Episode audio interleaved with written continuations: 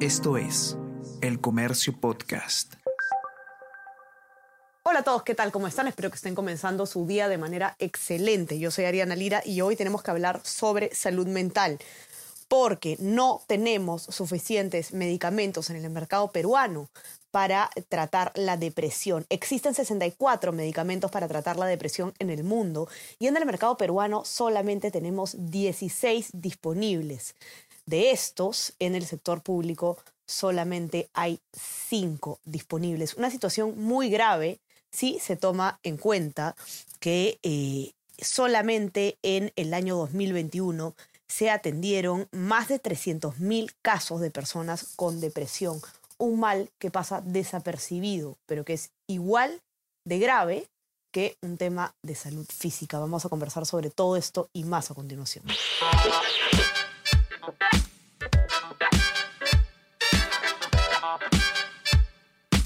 Esto es Tenemos que hablar con Ariana Lira.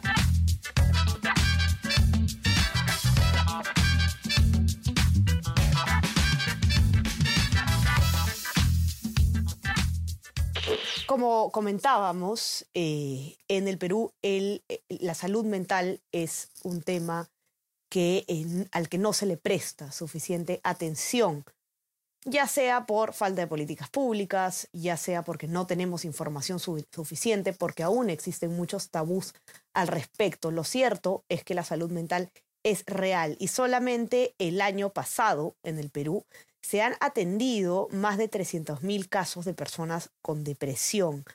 Esto es un aumento de 12% de casos en relación a la etapa prepandemia. Toda esta información está en la nota de Maite Siriaco, ustedes la conocen, periodista de la Unidad de Periodismo de Datos del Comercio, S-Data, que ha hecho un informe muy bueno, pero también muy preocupante al respecto, porque nos da eh, luces sobre dónde estamos como país en materia de salud mental. ¿Qué tal, Maite? ¿Cómo estás? Bienvenida. ¿Qué tal, Ariana? ¿Cómo estás? Cuéntanos un toque, Maite, eh, un poco, Maite, es sobre el panorama general. Eh, en el Perú, la salud mental es alarmante y se muestra en las cifras eh, pre-pandemia y post-pandemia como tú lo has, eh, enseñado. No sé si nos puedes contar un poco cómo está la situación actualmente. Sí, como lo mencionaste, eh, las cifras pre-pandemia, digamos, entre 2017 y 2019, el, el aumento fue alto, pero se ve un aumento tal vez más grande entre 2020 y 2021, es decir, medio de la pandemia, ¿no? Tenemos eh, un total de 313.455 casos de personas con depresión que fueron atendidas a nivel nacional durante el 2020. Eh, esto es un incremento del 12% de casos en relación a la etapa eh, prepandemia. Ahora, estos son casos que se han podido atender, em, pero hay un subregistro, ¿no? De personas que tienen depresión, pero que no han recibido atención. A esto hay que sumarle el tema, eh, dos temas, ¿no? El tema de los medicamentos y el tema de los especialistas eh, para tratar esta, este, esta enfermedad. Eso, eso también, bueno, eso es definitivamente la parte más importante del informe, ¿no? No tenemos suficientes medicamentos porque no cualquier eh, caso de depresión se trata con el mismo medicamento necesariamente. ¿Cuál es el panorama general? Solamente 16 medicamentos disponibles de los 64 que existen en el mercado global. Exacto. Eh, es decir, nosotros en Perú tenemos 25% de los medicamentos que hay disponibles en el mercado global. Eh, esos 16 medicamentos están en el sector privado, o sea, los puedes encontrar, los puedes comprar entre genéricos y de marca, ¿no? También hay algunos que son eh, medicamentos innovadores.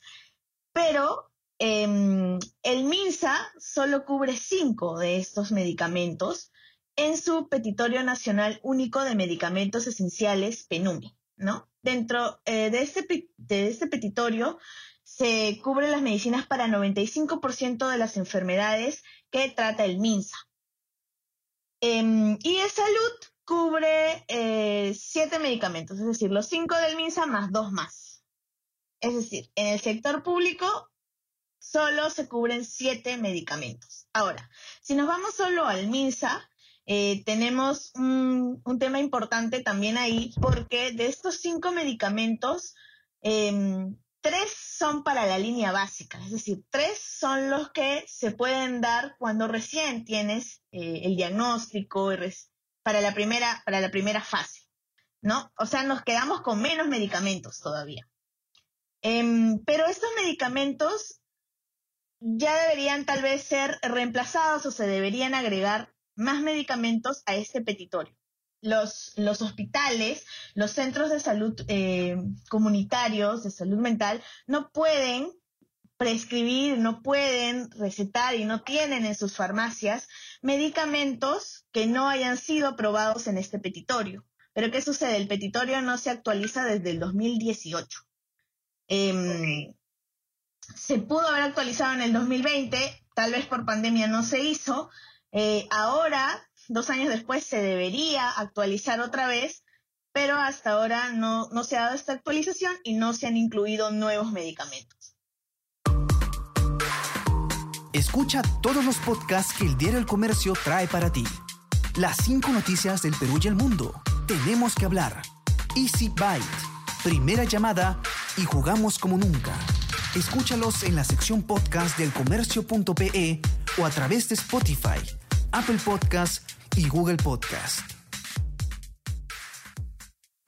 Ok, y preocupante justamente por lo que comentas tú, de que además em, el panorama en salud mental ha cambiado definitivamente luego de la pandemia.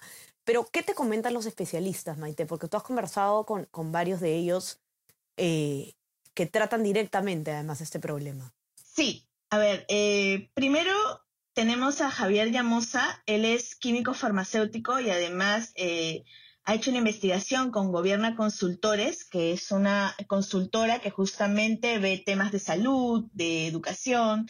Em, lo que han hecho ellos es primero ver el gasto de bolsillo en el sector salud en general, cuando tienes un sueldo mínimo em, del 2021, ¿no? Em, tú tenías un gasto de bolsillo de aproximadamente 426 soles, eh, solo en salud, y de esta cantidad, 168,27 centavos se gastaban en medicamentos, lo que equivale a 5, días y medio más o menos de, trabajo.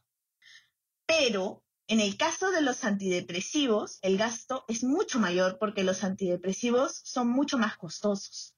Em, entonces, ya tenemos una limitación porque el sector público en las farmacias de los hospitales vamos a encontrar solo cinco medicamentos em, y los otros nueve medicamentos los, que tal vez nos prescriban porque tal vez nos vayan mejor porque no todos los medicamentos funcionan para todas las personas, em, vamos a tener que costearlos nosotros. Lo que ellos nos dicen es que em, se venden en el sector privado eh, los medicamentos que valen más o menos entre 7 y 22 días de trabajo. Es decir, una persona debe pagar por, eh, ojo, un solo medicamento, ¿no? Entre 218 y 692 soles al mes por un solo medicamento. Wow, o sea, digamos, si es que tienen que pagar uno más, podría ser, eh, definitivamente es, es un costo insostenible para una gran parte de la población.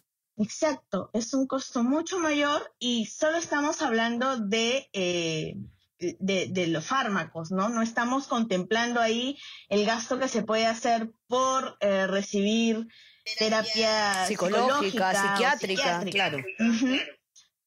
Donde la cantidad subiría bastante, ¿no? Entonces, em, de hecho, Sonia Ceballos, que es psiquiatra del Instituto Nacional eh, de Salud Mental Honorio Delgado y de Yonoguchi, eh, lo que menciona es que em, las personas tienen como dos, barreras para eh, recibir tratamiento, ¿no? Una de ellas es el estigma, que ya de por sí tiene la, enfermedad, o cualquier enfermedad de salud mental, de hecho, eh, pero también está el miedo a no poder cubrir el tratamiento, ¿no? Por lo costoso que es y por el acceso también a especialistas. Algo eh, que es bastante alarmante es que tenemos solo en el MINSA 503 especialistas, pero 75% de ellos están concentrados en Lima. Tenemos regiones donde hay un especialista, dos especialistas, tres especialistas para toda la región. Y de hecho, Pasco no tiene ninguno.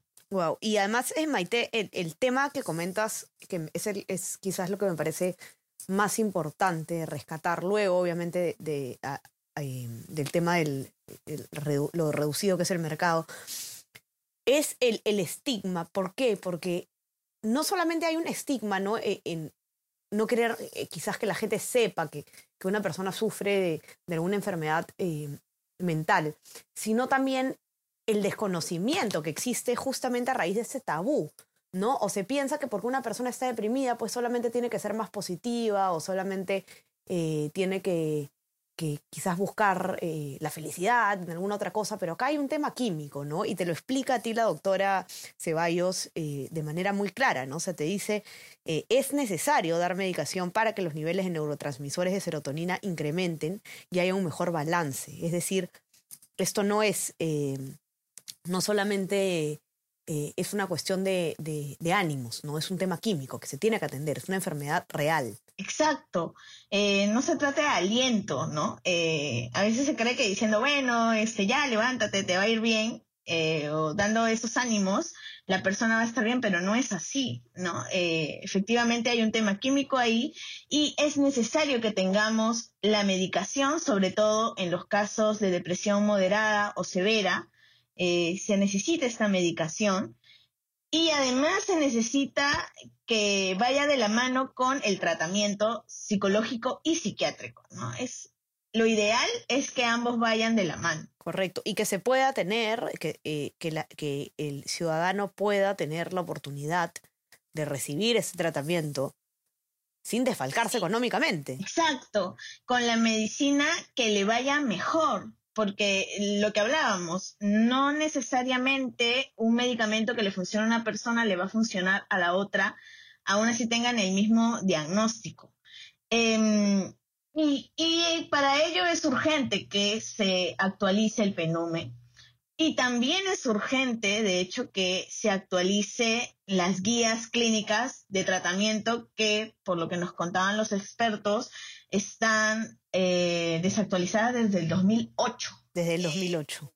Em, lo que es súper grave, considerando que eh, precisamente en regiones, en las zonas donde hay menos especialistas, lo que se ha intentado hacer para poder cubrir esta brecha es em, capacitar a eh, médicos generales o médicos de familia, pero se está capacitando con las guías de 2008.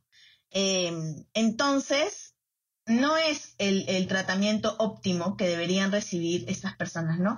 ¿Y qué sucede si esta persona abandona el tratamiento, ya sea porque no le funciona o porque no tiene acceso a él, em, no lo puede costear o no tiene acceso a un psiquiatra que pueda eh, prescribirle el tratamiento? Lo que pasa, lo, lo, que, lo más probable que suceda es que la enfermedad se agrave, ¿no? Pueda pasar de un caso moderado o de un caso leve a un moderado, de un moderado a uno, a uno grave. Correcto, Maite. Muy importante el tema que trae esa colación y de verdad espero que todos se puedan dar un momento para leer esta nota. Eh, es un tema muy importante y del que no se habla lo suficiente. Salud mental en el Perú y todos los retos enormes que hay pendientes. Encuentran la nota, ya saben, en nuestra web, elcomercio.p o en nuestra versión impresa, los que tengan acceso.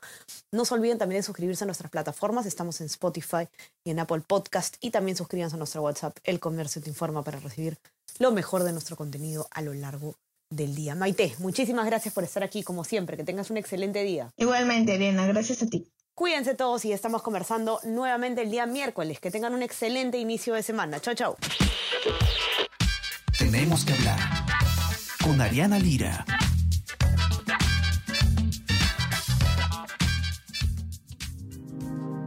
El Comercio Podcast.